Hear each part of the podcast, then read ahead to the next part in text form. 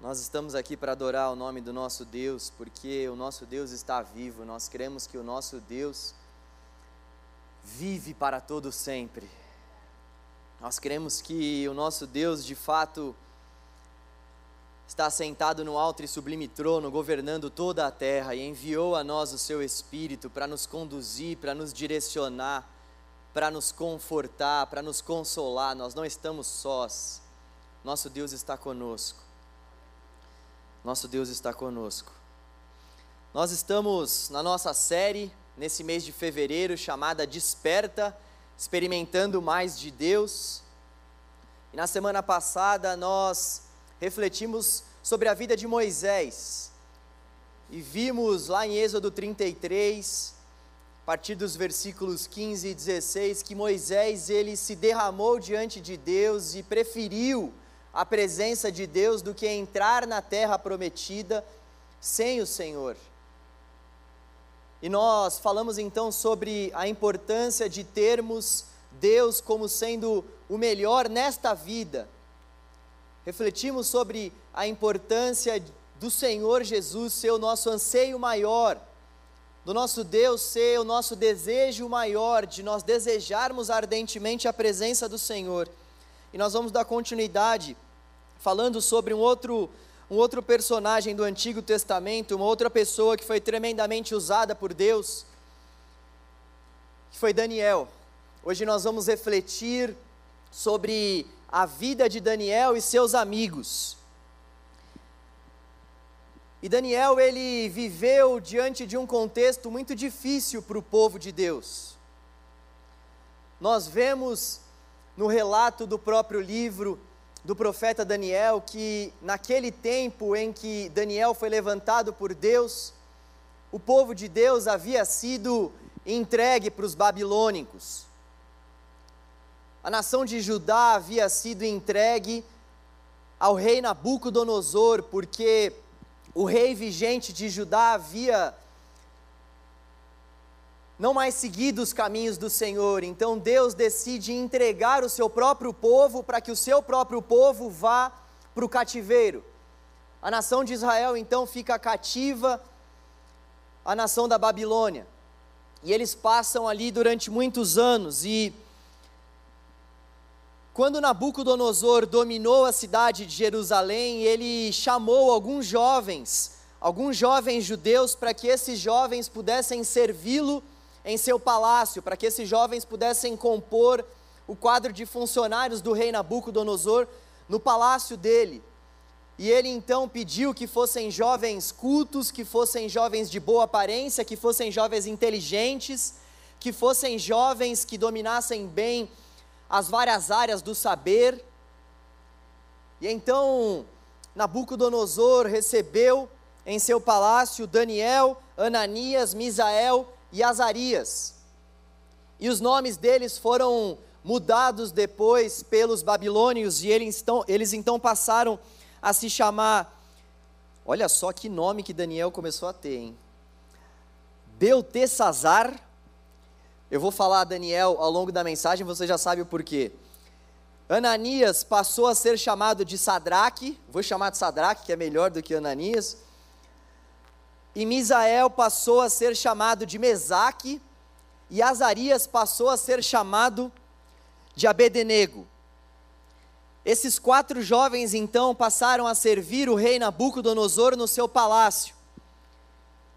Em dado momento, o rei Nabucodonosor começou a ter alguns sonhos.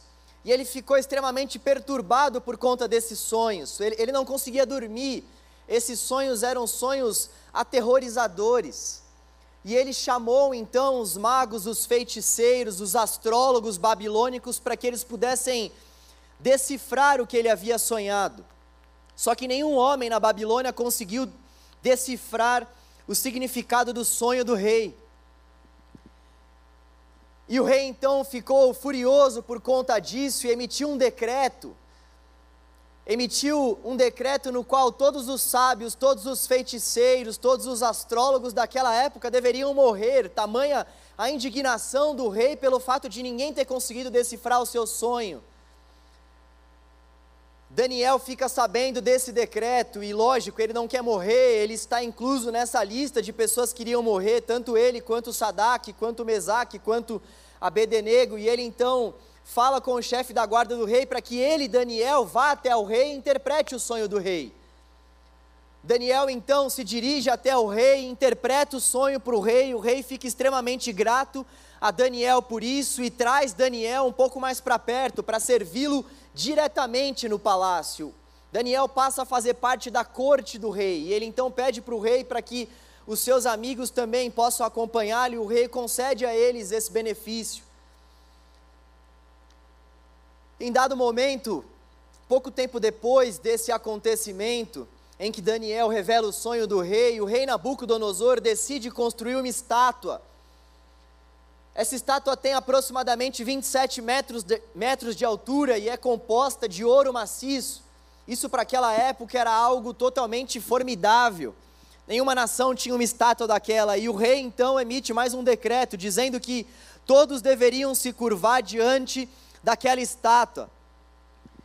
E então a música toca e as pessoas começam a se dobrar diante daquela estátua, mas Sadraque, Mesaque e Abednego se negam a se curvarem diante daquela estátua que foi construída para aquele ídolo. Alguns vigias do rei ficam extremamente indignados e vão contar para o rei. O rei então manda chamar Sadak, Mesaque e Abednego para tirar a prova, para ver se eles de fato não haveriam de se curvar diante daquele ídolo.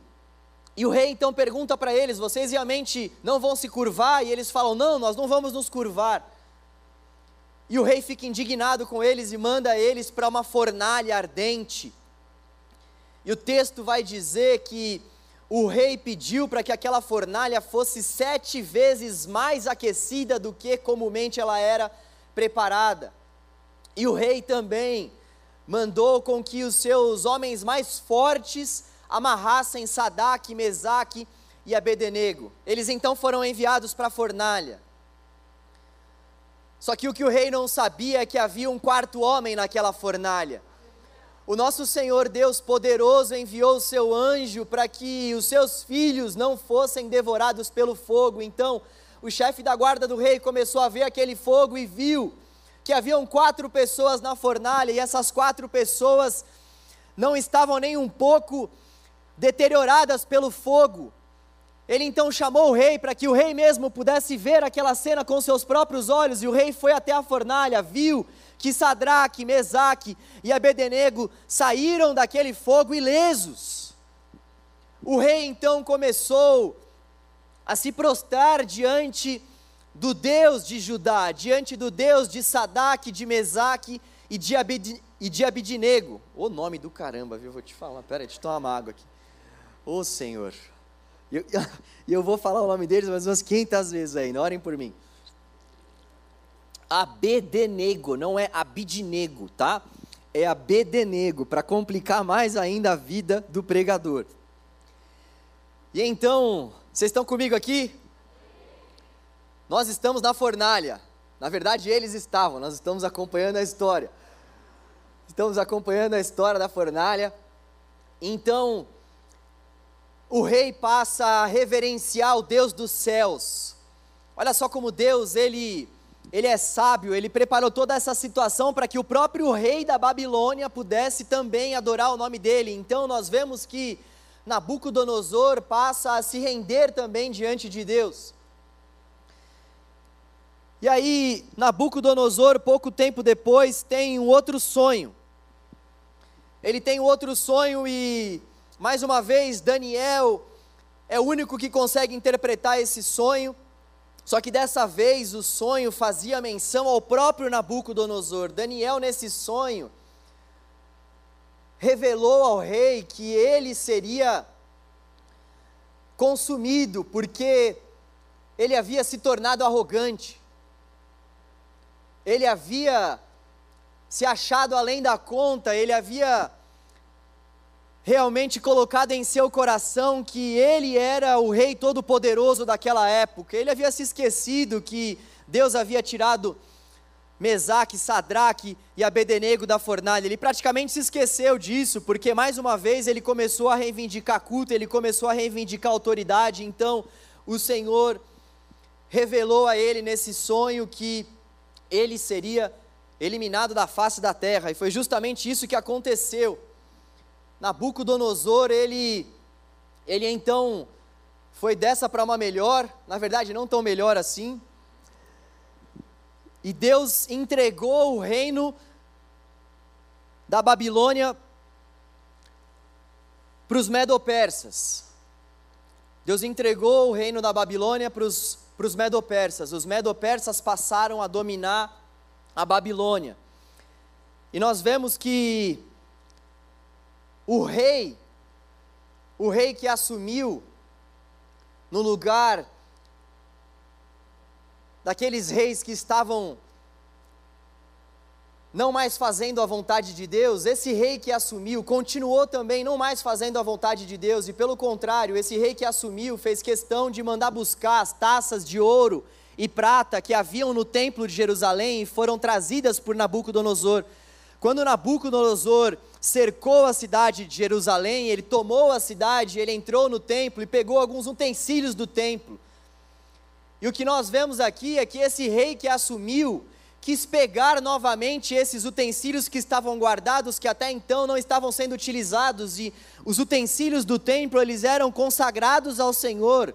Aquilo era algo muito sério para o próprio Deus e para o povo. E esse rei então decide pegar esses utensílios e decide usar esses utensílios, e a ira do Senhor se acende contra esse rei medo-persa, Belsazar.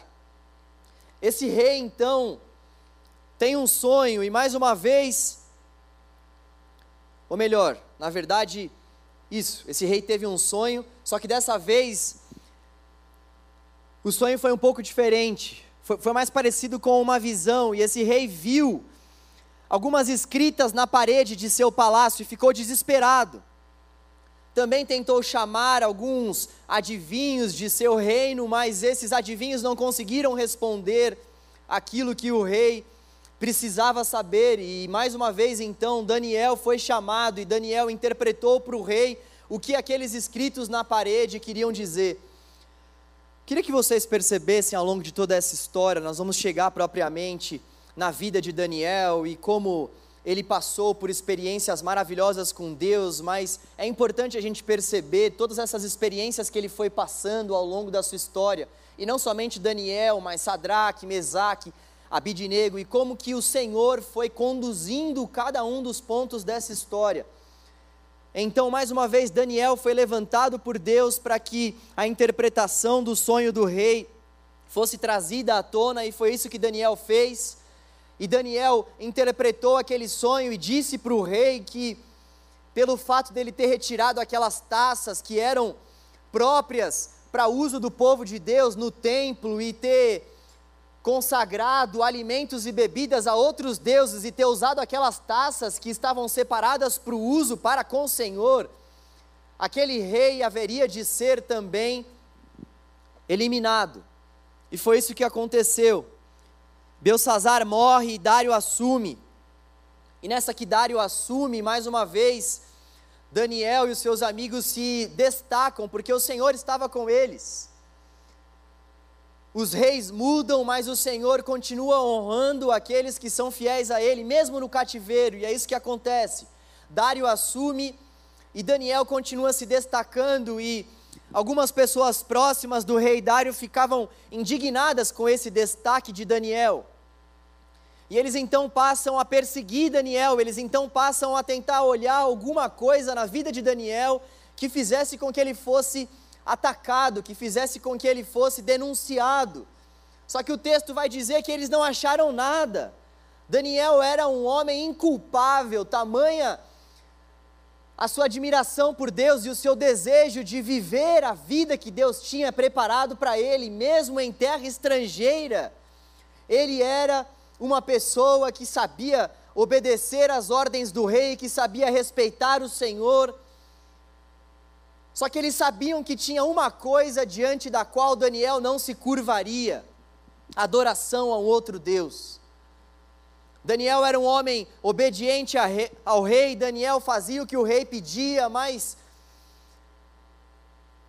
adorar ao Deus único e verdadeiro, ao Deus dos céus, era o que de mais importante Daniel fazia em sua vida, isso ele não negociava de forma alguma, independentemente do rei, independentemente do que lhe fosse pedido, se algo lhe fosse pedido e esse algo confrontasse a fé que ele tinha no Deus dos céus, ele não faria. Sabendo disso, aqueles homens próximos do rei chegam no rei e dizem para o rei o seguinte: Rei, por que você não emite um decreto dizendo que somente você pode receber oração e ninguém mais?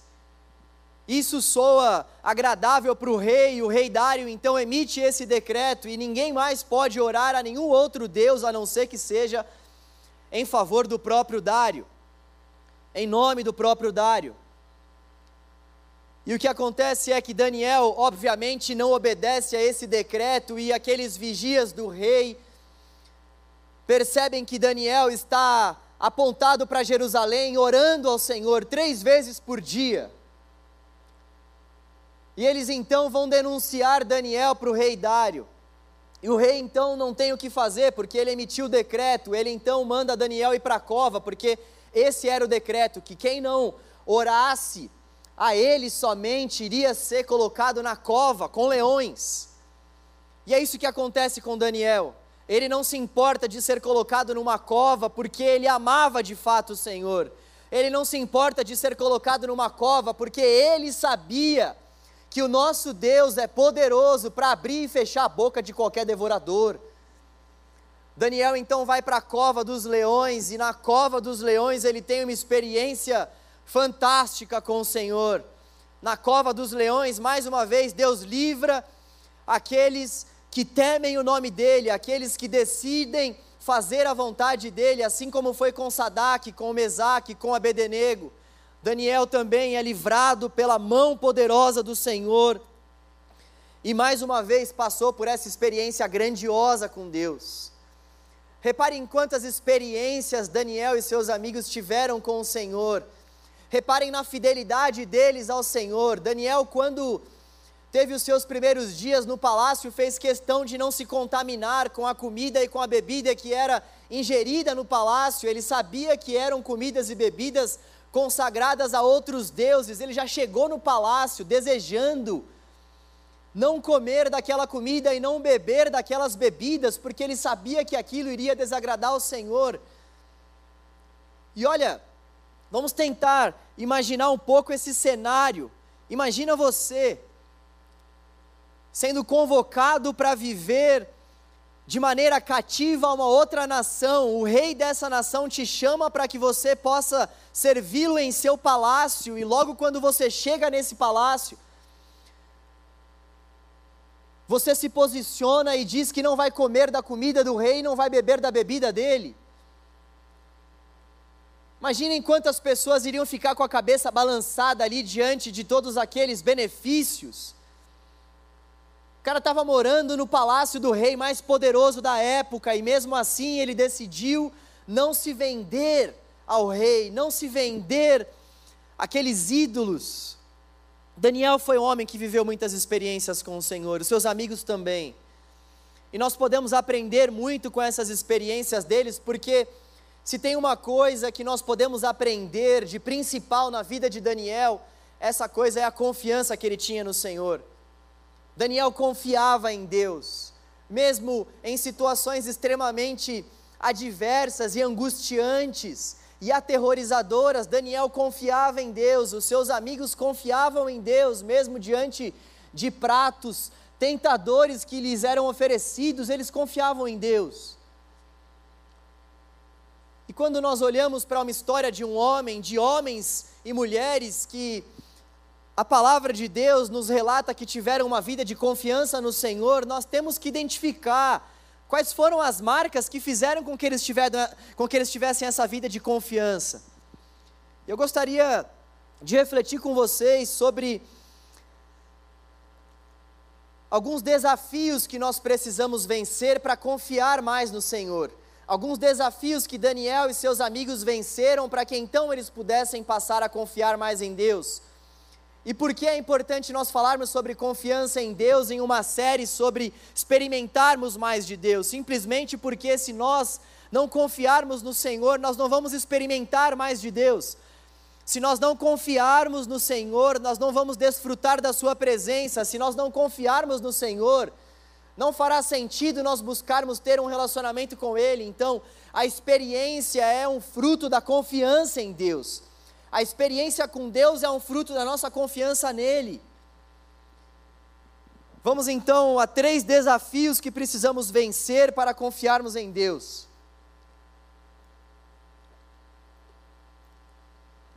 Primeiro desafio é a idolatria.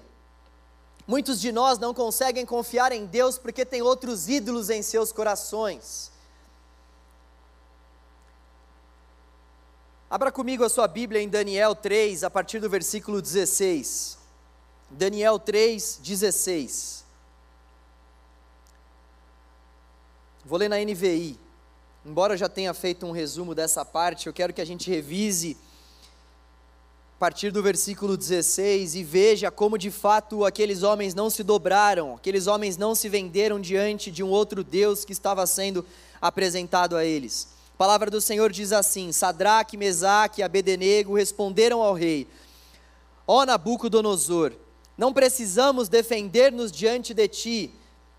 O rei havia os chamado, dizendo que se eles não se prostrassem, eles seriam levados à fornalha. E eles então disseram isso para o rei: Não precisamos defender-nos diante de ti, de ti. Se formos atirados na fornalha em chamas, o Deus a quem prestamos culto pode livrar-nos e ele nos livrará das tuas mãos, ó rei. Os caras estão falando isso na cara do rei mais poderoso da época. Olha a confiança que eles tinham no Senhor. Mas se ele não nos livrar, saiba, ó rei, que não prestaremos culto aos teus deuses, nem adoraremos a imagem de ouro que mandaste erguer. No versículo 28, nós vemos também que eles confiaram em Deus, desafiaram a ordem do rei, preferindo abrir mão de sua vida a prestar culto e adorar a outro Deus que não fosse o próprio Deus. Eles estavam de fato com o coração disposto a adorar somente o Senhor.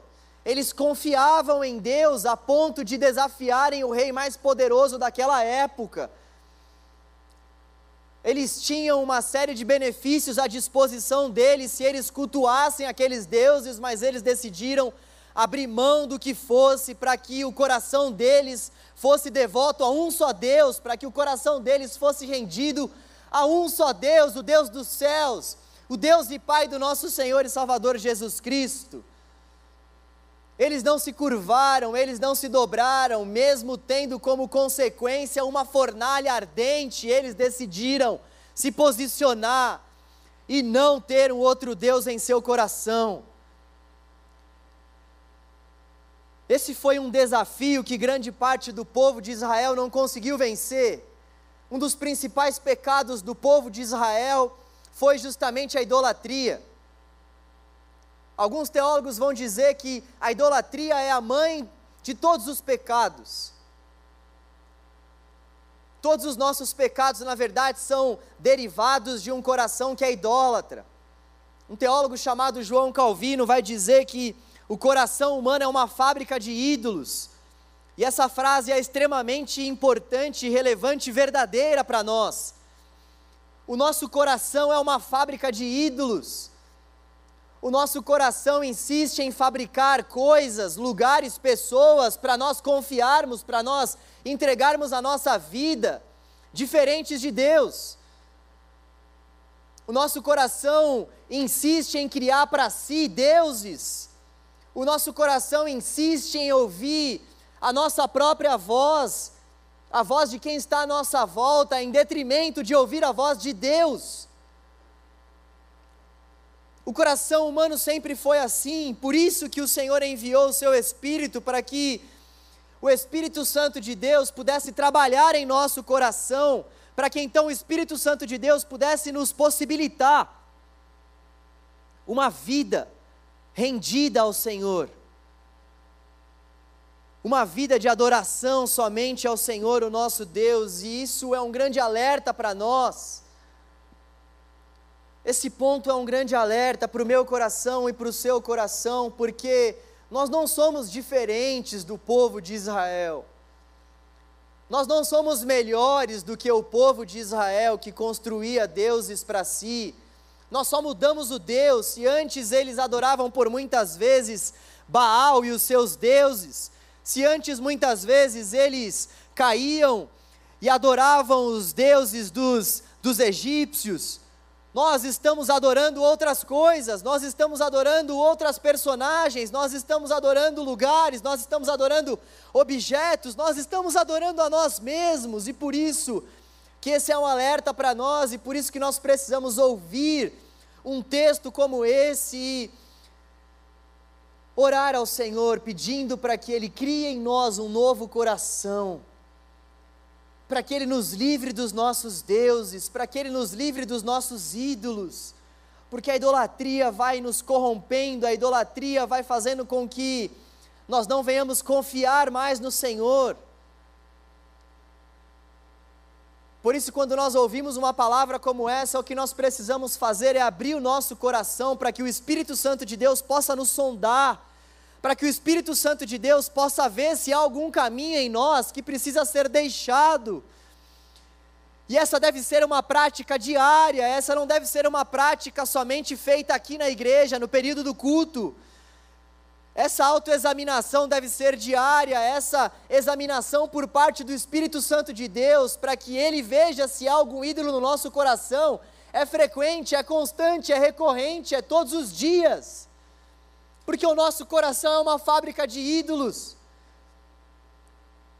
Porque o nosso coração insiste em construir deuses, ídolos para si, nós insistimos em adorar a nós mesmos, sabe? Tem um teólogo que diz que o que Satanás mais quer não é que a gente adore a ele, mas que a gente adore a nós mesmos, porque quando nós adorarmos a nós mesmos, nós vamos então ser os nossos próprios adversários de Deus.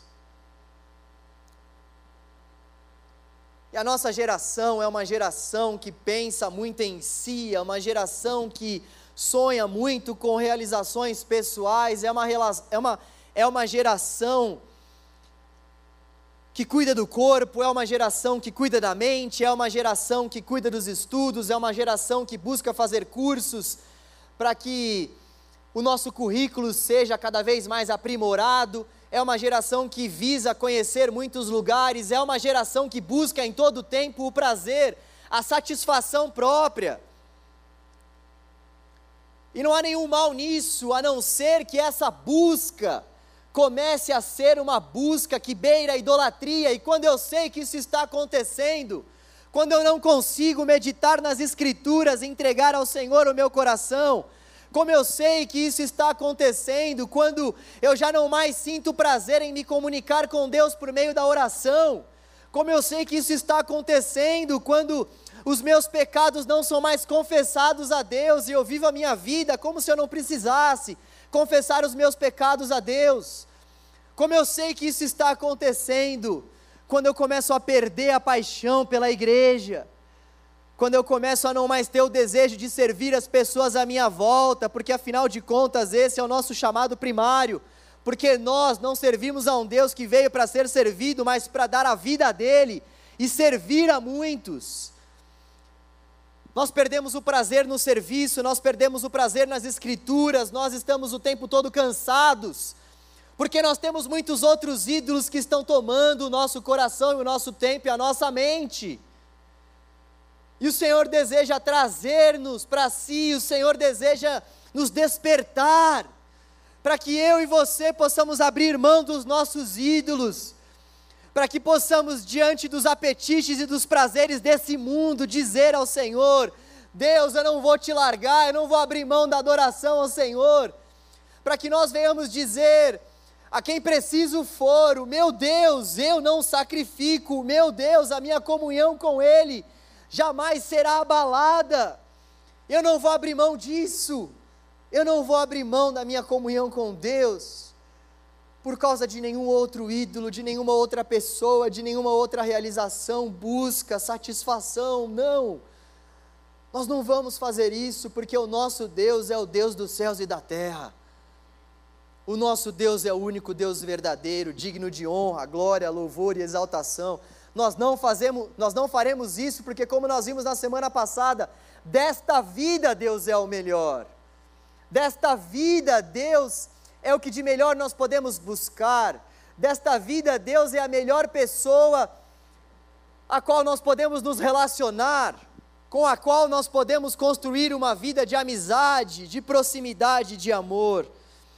Segundo desafio que nós precisamos vencer, se nós quisermos viver experiências com Deus e confiar no Senhor, é o desafio da fé.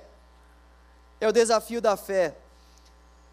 Muitos não conseguem acreditar que não há nenhum outro Deus igual ao nosso Deus. Muitos não conseguem acreditar que não há nenhum outro nome igual ao Senhor. Quando eu me refiro à fé para nós termos experiências, fé para nós termos confiança no Senhor, à luz desses textos que nós temos aqui em Daniel, eu me refiro à fé em Deus que faz com que nós venhamos confiar que Deus controla a história. A fé no Deus que controla a história da humanidade a fé no Deus que não perde o controle sobre nada, a fé no Deus que controla os acontecimentos da nossa sociedade e faz isso por toda a eternidade. Deus já, já controla tudo aquilo que acontece nos céus e na terra, desde o princípio, afinal de contas, pela palavra dele, céus e terra foram criados. Sabe, quando eu olho para a história do povo de Deus, quando eu olho para a história do povo de Israel, eu vejo esse cuidado de Deus para com eles ao longo de toda a história. Se nós começarmos a partir de Gênesis 12, nós vemos Deus chamando Abraão para uma experiência de fé com ele. Deus, lá em Gênesis 12, perceba como ao longo da história do povo de Deus, Deus sempre foi cuidando de tudo como ao longo da história do povo de Deus, Deus sempre foi controlando tudo para que os seus propósitos fossem cumpridos, porque Deus não tem plano B, Deus só tem plano A, porque o plano de Deus jamais pode ser frustrado.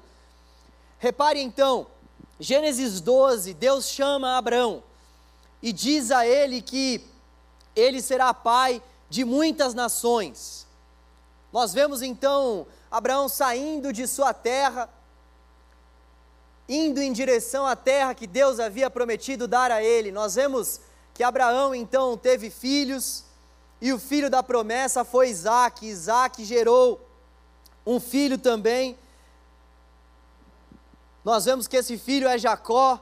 Jacó também gerou alguns filhos. Estou avançando na história do povo de Deus para que você perceba esse cuidado ao longo da história. Abraão gerou Isaac, Isaac gerou Jacó, Jacó gerou alguns filhos, dentre eles José. José foi enviado para o Egito, ele foi vendido pelos seus irmãos ao Egito. E o povo de Deus, naquela época, vivia uma dependência muito grande da nação egípcia. O povo de Deus vivia sob o cativeiro da nação egípcia. E nós vemos então que José começou a ser levantado por Deus na terra do Egito Deus enviou José para o Egito para que ele fosse cuidado por Deus, para que ele usufruísse do cuidado de Deus, para que ele tivesse experiências com Deus. Ele então foi para o Egito, teve diversas experiências com o Senhor, começou a ser requisitado pelo próprio Faraó. E nós vemos pouco tempo depois que José então morre, um outro Faraó assume, e esse Faraó já não conhece mais a história de José já não traz mais a sua lembrança a história de José, e nós vemos que o povo então passa a viver uma vida amarga.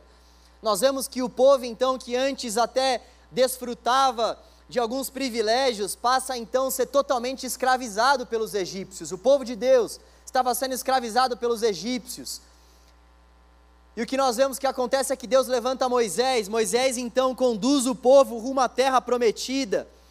O povo passa no meio do mar, em meio à terra seca, o nosso Deus envia uma série de pragas para aquela nação do Egito, porque o faraó não queria libertá-los, e a última praga então fez com que os primogênitos fossem mortos. E o faraó então permite com que o povo vá, mas depois volta atrás, começa a correr atrás do povo, e quando o povo está numa encruzilhada, Deus abre o mar. E o povo então passa a terra seca, tendo mais experiências com o Senhor. Deus havia feito uma promessa para Moisés, a mesma promessa que ele havia feito a Abraão, a Isaac, a Jacó, a José, que ele daria uma terra que emana leite e mel para o seu povo. Eles tinham essa promessa. E Moisés então vai conduzindo o povo no deserto, rumo à terra prometida, e nós vemos que esse povo tem diversas experiências com Deus. Olha só como Deus vai controlando a história, olha só como ele vai controlando faraós, reis, olha só como ele vai controlando todo o rumo da história da humanidade. Então, o que nós vemos é o povo no deserto, sendo alimentado por Deus, o povo sendo sustentado por Deus, o povo tendo experiências vivas com Deus, mas o que nós vemos também é o povo se rebelando contra Deus, o povo virando as costas para Deus, o povo murmurando, o povo fazendo ídolos para si, o povo fazendo bezerro de ouro, o povo não conseguindo esperar em Deus, o povo não conseguindo ter paciência, o povo não conseguindo confiar em Deus, faz para si um bezerro de ouro, Deus se ira, Deus fica extremamente indignado. E aquela nação é advertida, mas o Senhor não deixa de cuidar deles, Deus continua exercendo o seu cuidado. Nós vemos que Moisés não entra na terra prometida, porque ele havia desobedecido o Senhor. Josué entra na terra prometida, conduz o povo, o povo entra na terra prometida, Josué morre, e não há um líder, não há um líder levantado por Deus para conduzir o povo, então o povo passa a viver no período dos juízes. E embora Deus não tivesse levantado esse líder em específico, Deus estava sempre guardando o seu povo, conduzindo o seu povo. Então nós vemos que depois desse período dos juízes, Deus levanta Samuel, profeta Samuel, e o povo começa a pedir um rei. O povo começa a ver que as nações à volta tinham um rei, e eles então começam a pedir um rei. Deus manda Saul então. Deus levanta Saul para ser o rei de Israel. Nós vemos que Saul exerce um reinado bom no começo, mas depois acaba pisando na bola. Deus levanta Davi, depois Davi acaba cometendo algumas atrocidades, mas ainda assim é chamado de um homem segundo o coração de Deus, porque ele se arrependeu de seus pecados quando foi confrontado pelo profeta Natã. Nós vemos que Davi então morre, nós vemos que quem assume é Salomão. Salomão depois da vez a Roboão, seu filho, e nós vemos que Roboão era um rei que de fato não temia o Senhor, ele começou a ter algumas algumas controvérsias em seu reinado. Ele tinha um inimigo chamado Jeroboão, e esse inimigo dele, chamado Jeroboão, travou uma guerra com Roboão. E a nação de Israel se dividiu: reino do norte, reino do sul.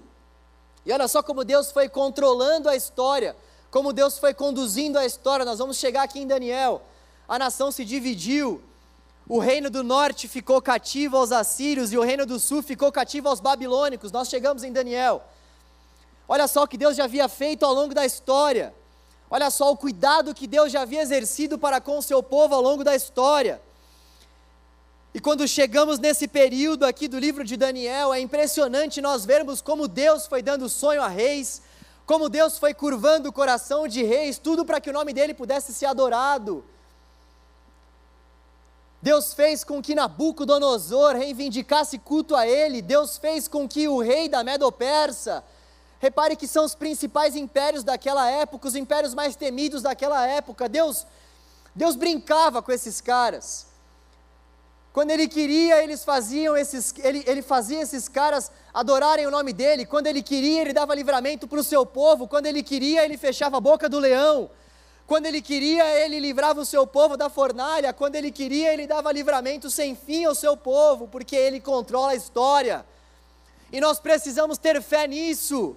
se nós quisermos experimentar o nosso Deus, se nós quisermos confiar em Deus, nós precisamos acreditar que assim como Deus chamou Abraão lá, lá atrás, Isaac, Jacó e conduziu todo o seu povo, nós também temos a nossa vida conduzida pelo Senhor.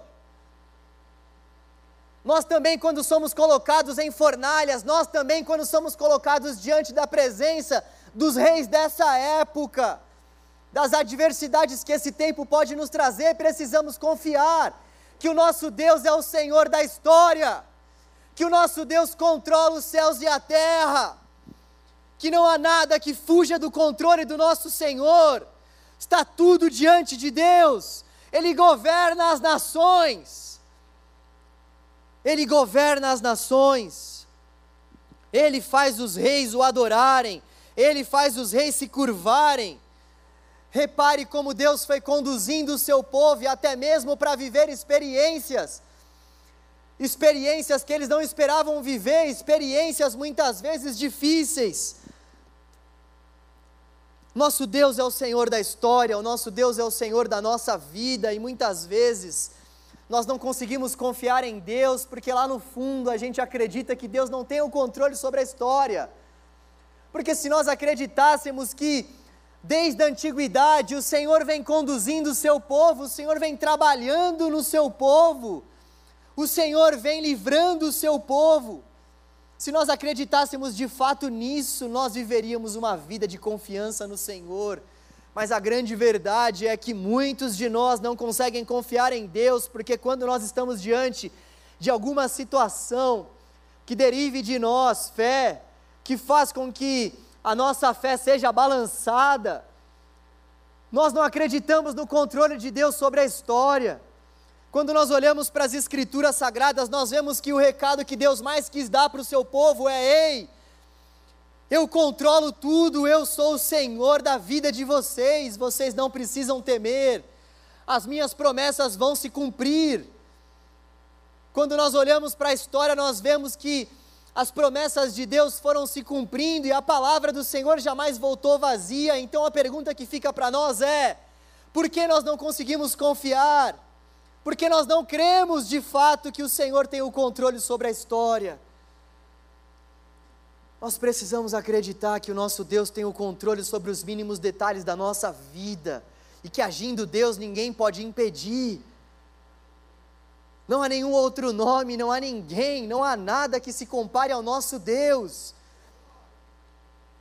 Isso não pode ser simplesmente uma canção que nós venhamos a cantar, isso precisa ser o lema da nossa vida, isso precisa acompanhar a nossa vida, essa precisa ser a verdade mais intrínseca do nosso coração. Nós não podemos somente cantar, Deus reina, mas nós podemos e devemos viver como quem acredita no reinado de Deus ao longo da história. O nosso Deus reina. O nosso Deus de fato é quem reina, é isso que ele estava mostrando para aqueles homens. Ei, quem é o rei? Nabucodonosor? Não. Deus chama Nabucodonosor de meu servo. Todos haverão de se curvar diante do nosso Deus e nós precisamos confiar nisso, e tendo nós confiado nessa verdade, que Deus controla, que Deus reina, nós então podemos usufruir da bondade, do amor, do governo de Deus. Terceiro lugar, um outro desafio que nós precisamos vencer se quisermos confiar mais em Deus, é o desafio de compreender que Deus nos prova. Deus nos prova. Deus traz a mim e a você uma série de provas ao longo da nossa vida, foi assim com todos, inclusive com o seu próprio filho. Deus nos prova. Deus permite com que eu e você passamos por situações difíceis para nos provar. E esse é um paradoxo para muitos cristãos. Porque muitos dizem assim: "Poxa, eu sirvo ao Deus Criador dos céus e da terra, eu sirvo ao dono do ouro e da prata, eu sirvo aquele que me fez para ser cabeça e não cauda. Então, como eu fico doente? Como eu posso passar também pelo desemprego? Como eu posso passar também pela perda de um filho? Mas o nosso Deus não trabalha seguindo essa lógica. O nosso Deus não trabalha nos isentando de vivermos adversidades nessa vida. A promessa dele não é para que nós não venhamos viver dificuldades nesta vida, ele tem sim uma promessa de paz eterna para nós. Nós já podemos usufruir dessa paz aqui, vivendo hoje nessa terra, mas novo céu e nova terra é somente quando o Senhor Jesus voltar para inaugurar. Até então nós vamos sofrer, até então nós vamos padecer, até então nós vamos sentir dores. Até então vai doer, até então nós vamos perceber que o nosso coração está sendo oprimido. O nosso Deus nos prova. Foi isso que ele fez com Mesaque, com Sadak, com Abednego, foi isso que ele fez com Daniel. Foi isso que ele fez com Sara, com Rebeca, com Raquel. Olha só que coisa interessante. Deus, como eu disse em Gênesis 12, chama Abraão e promete para ele uma descendência. Só que a mulher do cara é estéreo. E Deus vai conduzindo a história de Abraão e Sara, provando Abraão e Sara, não dando a eles o filho no tempo que eles gostariam. E Deus dá o filho a eles quando eles mesmos já nem acreditavam mais. E Deus faz isso para mostrar que Ele é Deus, Deus faz isso para mostrar que Ele tem o controle, que ainda que um homem tenha 100 anos de idade, ele é capaz de gerar filhos. Claro que quem gera é a mulher, tá? Vocês entenderam. Vou tomar uma água aqui depois dessa. Mas o que é interessante é que Deus havia feito uma promessa para aqueles patriarcas, Abraão, Isaac e Jacó. Deus havia feito uma promessa para eles de multiplicação de pessoas.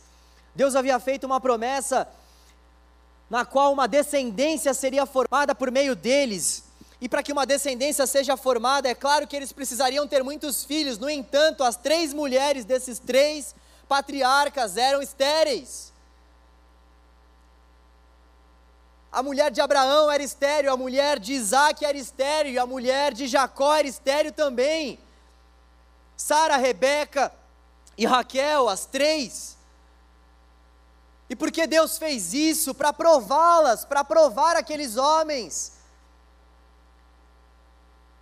Para que eles tivessem o caráter aprovado por Deus, para que eles, diante das dificuldades, se apegassem ao Senhor, se lançassem aos pés do Senhor e confiassem no Senhor.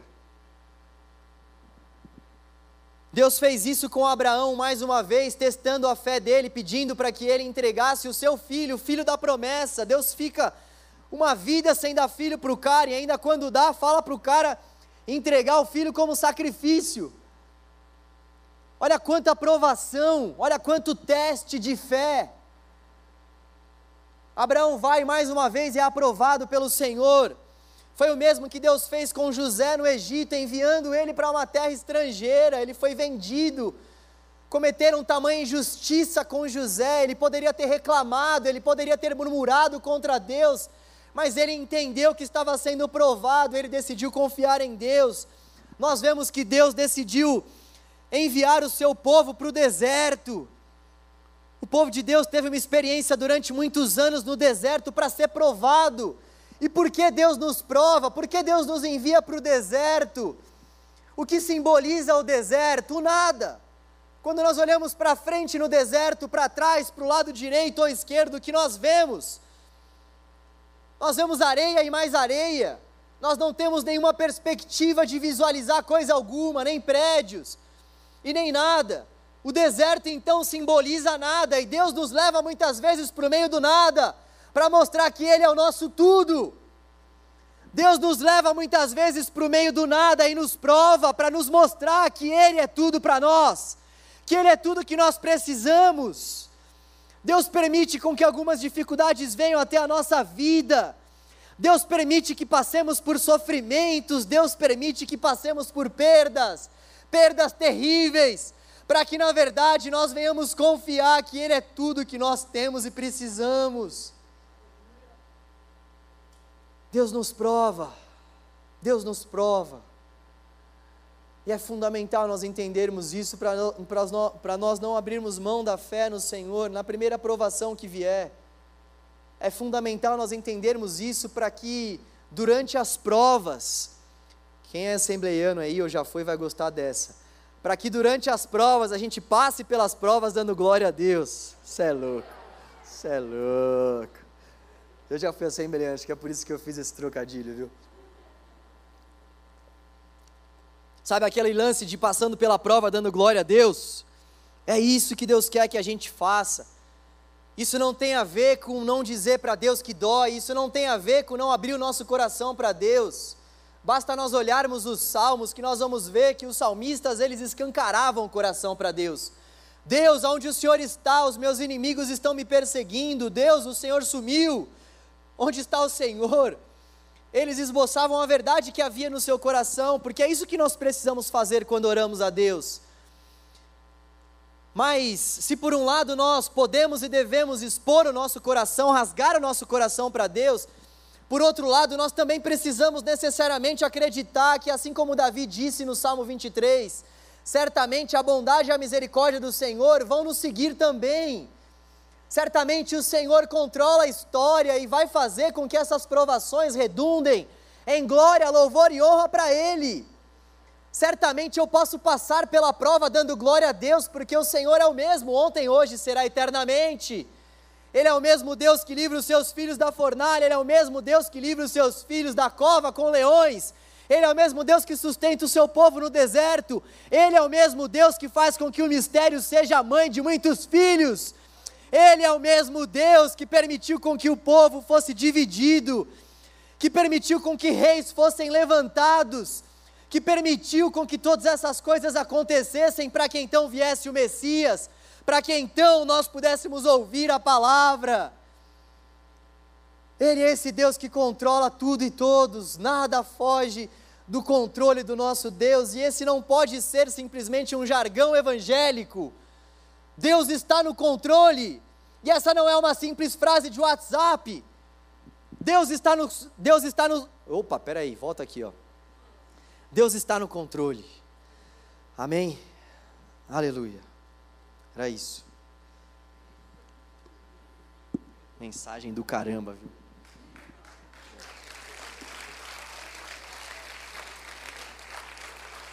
Galera do louvor, por favor, suba aqui. Vamos terminar cantando ao Senhor. Para nós vivermos experiências com Deus, nós precisamos passar pelo desafio da idolatria, da fé e da compreensão sobre as provações que Deus permite com que nós passemos. Arrancar os ídolos do nosso coração, confiarmos que o Senhor tem o controle sobre a história e entendermos que as provações são ferramentas pelas quais Deus forja o caráter de filho, o caráter do filho no nosso coração. As provações são instrumentos de Deus para trabalhar no meu coração e no seu coração. Reflita acerca da sua vida, o que você tem passado, o que você tem vivido, quais são as provações que você tem vivido, quais são, quais são as angústias que você tem passado. O nosso Deus está trabalhando no seu e no meu coração diante dessas angústias, para que nós sejamos mais parecidos com Cristo. Sabe, se nós quisermos viver experiências com Deus desesperadamente, nós precisamos largar esses ídolos que nós trazemos no nosso coração, largar os nossos vícios, largar toda essa aptidão que nós temos para não buscar a presença do Senhor e buscar outras tantas coisas, experimentarmos esse Deus que controla a história e glorificarmos o nome do Senhor mesmo diante das provações. Nós vamos orar enquanto a galera vai dedilhando aí, depois nós vamos cantar ao Senhor. Eu queria que você cantasse a Deus com seu coração bastante inclinado, para largar os ídolos, para confiar e para entender que as provações são ferramentas de Deus. Senhor, nós te damos graças, Deus. Obrigado pela Sua palavra, Senhor. Obrigado por tudo que o Senhor tem falado aos nossos corações. Pai, nós queremos te pedir para que o Senhor trabalhe no nosso coração, Deus. Nós queremos viver experiências constantes, diárias contigo. Nós queremos confiar no Senhor, Deus. Pai, nós queremos ter uma vida de confiança em Ti, e para isso, para isso nós precisamos da Tua ajuda. Nós queremos ter uma vida de confiança no Senhor, queremos viver a nossa vida nessa terra confiando em Ti, confiando no Senhor, e para isso nos ajude, Deus, a largarmos os nossos ídolos, nos ajude, Deus, a confiarmos que o Senhor tem o controle sobre a história.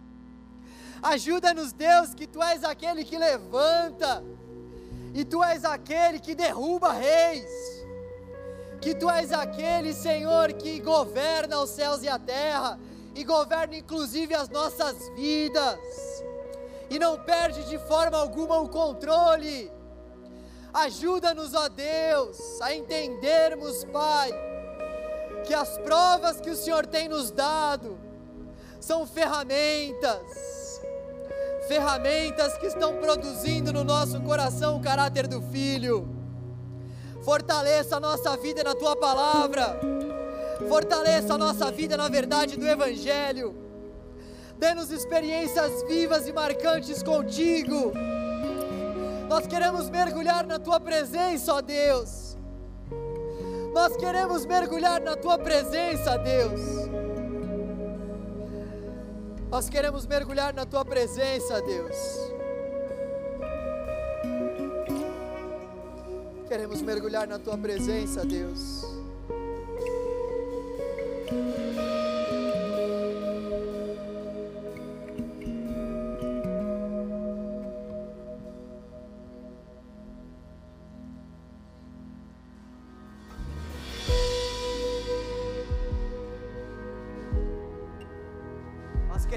Mais e mais de ti, Senhor.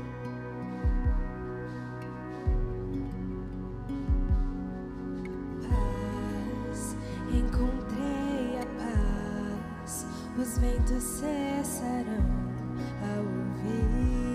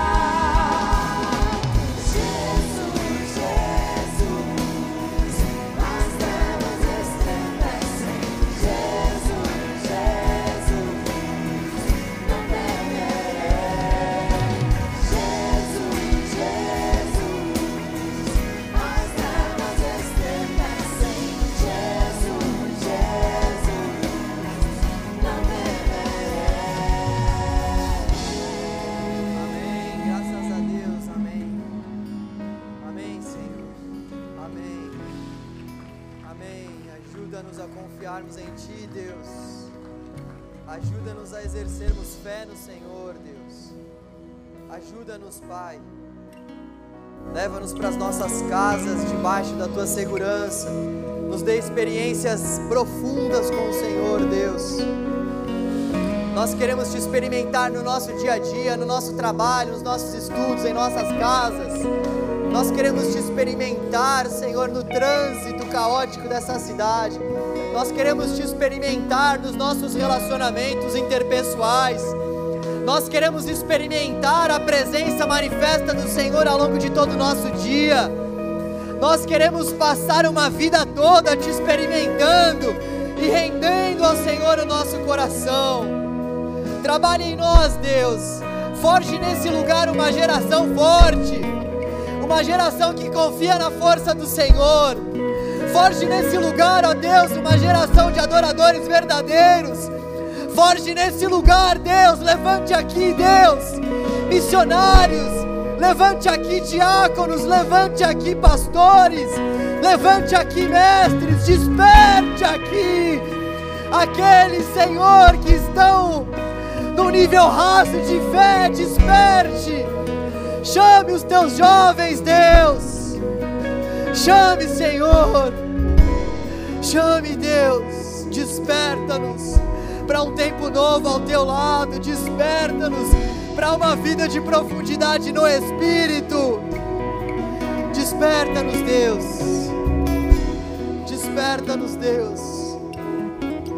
Aviva a nossa, a nossa vida e os nossos corações. Somente o Senhor pode trazer vida aos nossos corações mornos. Traga vida a nós, Deus, vida do teu Espírito. Nome de Jesus, em nome de Jesus. Aleluia, amém. Graças a Deus. Deus é bom. Deus abençoe a sua vida. Sábado que vem a nossa série continua. Também amanhã nós temos quatro cultos, então, por favor, venha em um desses cultos às 8, 10 e meia, 17 e 19 e 30. Esteja em constante oração. Você deve ter recebido aí a Bíblia 365. Se você não recebeu, acabou. Você pode comprar aí na internet. É uma Bíblia 365, é uma Bíblia que tem ajudado muitas pessoas a terem uma comunhão diária com Deus. Então, galera, vamos buscar a presença do Senhor. Vamos buscar a face de Deus, vamos acreditar que Deus se manifesta a nós, que Ele é real. Vamos acreditar de fato que o nosso Deus está vivo e pode falar conosco. Sabe, é, é um exercício. Por muitas vezes é difícil começar a fazer alguns exercícios, mas a frequência, a frequência é muito importante, a constância é muito importante. Então vamos ter uma vida constante diante de Deus. Amém? Que Deus te abençoe, que o amor de Deus, a graça de Jesus, o Filho, as doces consolações do Espírito estejam com todos nós e todos dizem.